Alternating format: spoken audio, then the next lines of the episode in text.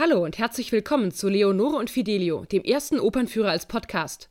Mein Name ist Eleonore Magea, ich bin selber Opernsängerin und ich möchte dich mitnehmen in die Welt der schönen Töne, der leidenschaftlichen Liebschaften und der brausenden Orchesterfluten.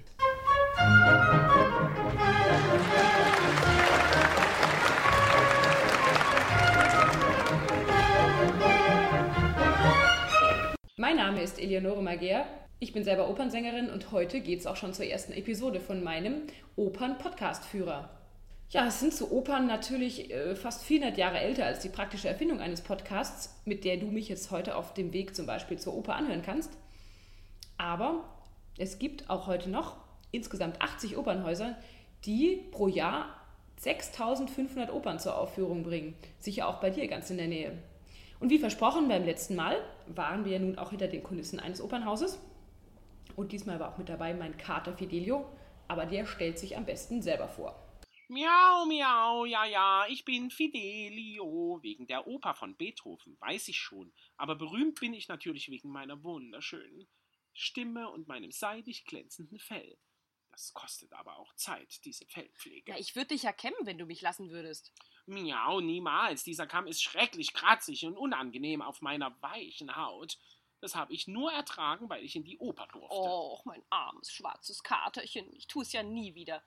Hast du eigentlich eine Maus erwischt? Mm, ja, und nicht nur eine. Am Schluss habe ich mir dann eine nur gefangen und ein bisschen ausgequetscht Na. darüber, wie es so ist auf den Brettern, die die Welt bedeuten.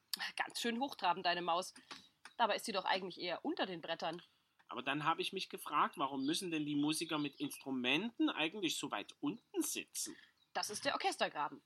Mussten Sie den selber ausheben? Und wozu ist er gut?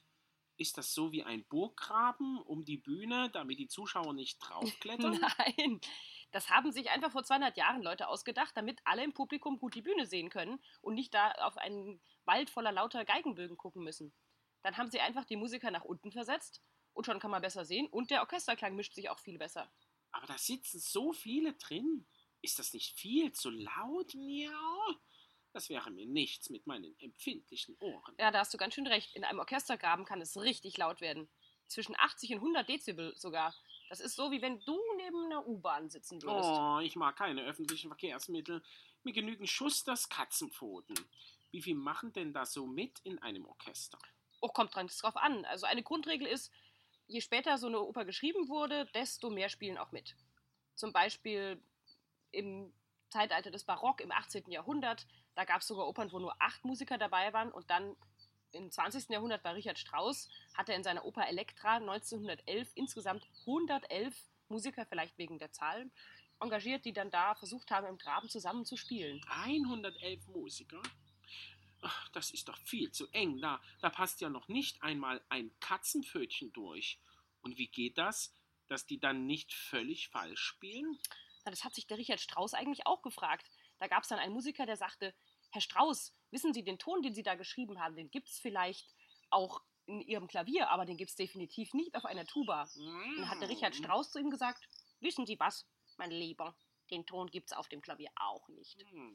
Aber auf jeden Fall hat sich der Richard Strauss gedacht, wir brauchen einen Dirigenten dafür und der ist der Aufpasser, dass nämlich keine Note runterfallen kann. Und sonst tut er nichts? Doch, der passt sehr gut auf und hilft allen, wenn sie sich sozusagen verlaufen haben in ihrem Notenwald und der gibt ihnen dann einen Einsatz. Wieso? Wetten die denn darauf, ob es schief geht? Wieso wetten? Na, Wetteinsatz? Ach, nee, das heißt so, wenn man dran ist. Die Sänger müssen ja wissen, wann sie singen sollen und wann sie lieber still sind. Stimmt, das habe ich gesehen. Der hatte so einen hübschen weißen Stock. Den hätte ich gern mal zerbissen weil der so hin und her geflitzt ist, rauf und runter und rüber und rauf und runter. Ja, und lieber nicht. Ihren Taktstock haben manche Dirigenten so lieb wie Harry Potter seinen Zauberstab. Oh ja, vielleicht ist ja in einem Taktstock auch ein Stück von einer Phönixfeder vom Zauberstabmacher Ollivander in London. Nein, bei Taktstockmachern gibt es statt Angelsachsen eher Sachsen, denn der berühmteste Taktstockmacher sitzt in Sachsen. Oh, das gefällt mir. Miau. Jetzt hast du mir aber immer noch nicht erklärt, warum die nun eigentlich singen, die Sänger. Wenn du übst, ist das ja ganz schön laut. Wo hast du denn dann dein Mikrofon? In der Oper gibt es keine Mikrofone, zumindest nicht in einem richtigen Opernhaus. Das ist eine echte Stimme, wie sie aus meinem Mund rauskommt. Ohne Lautsprecher. Das Orchester hat ja auch keine Lautsprecher. Wahnsinn. Miau, miau, miau. Wie geht denn das so laut? Ha, alles eine Frage des Trainings. Aber die Stimme ist immer noch genauso wie bei unseren Vorfahren, den Menschen vor ungefähr 100.000 Jahren. Wenn nämlich so ein Urmensch dem Nachbarn im Tal nebenan Bescheid sagen wollte, dass das Mammut endlich fertig gebraten ist, dann braucht man ja auch eine Stimme, um darüber zu rufen und das auch über die weite Strecke hörbar ist. Und warum kann ich das nicht?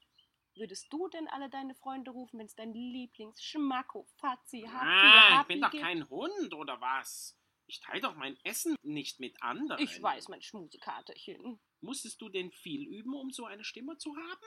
Na klar, es gibt sogar eine Studie, die sagt, dass man mindestens 10.000 Stunden geübt haben muss, bevor man ein Meister wird. Also zum Beispiel Berufsmusiker. Ach, bin ich plötzlich müde. Ach. ähm,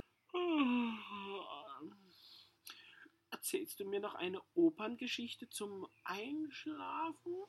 Was denn für eine Geschichte? Hm, was erzähle ich ihm denn? Elektra habe ich ja schon erwähnt. Fidelio kennt er auch schon. Mache ich denn da? La Traviata. Hm. Der Ring. Oh, na, das dauert lange. Ja. Was fange ich denn dann an? Das ist es. Die Zauberflöte. Das nächste Mal erzähle ich ihm von der Zauberflöte. Ja, das war sie auch schon, die erste Episode von meinem Opern-Podcast-Führer. Und ich freue mich, dass ihr mitgekommen seid hinter die Kulissen eines Theaters. Und nächste Woche gehen wir zur Zauberflöte, was Papageno mit der Königin der Nacht zu tun hat und vieles, vieles mehr. Bis dahin.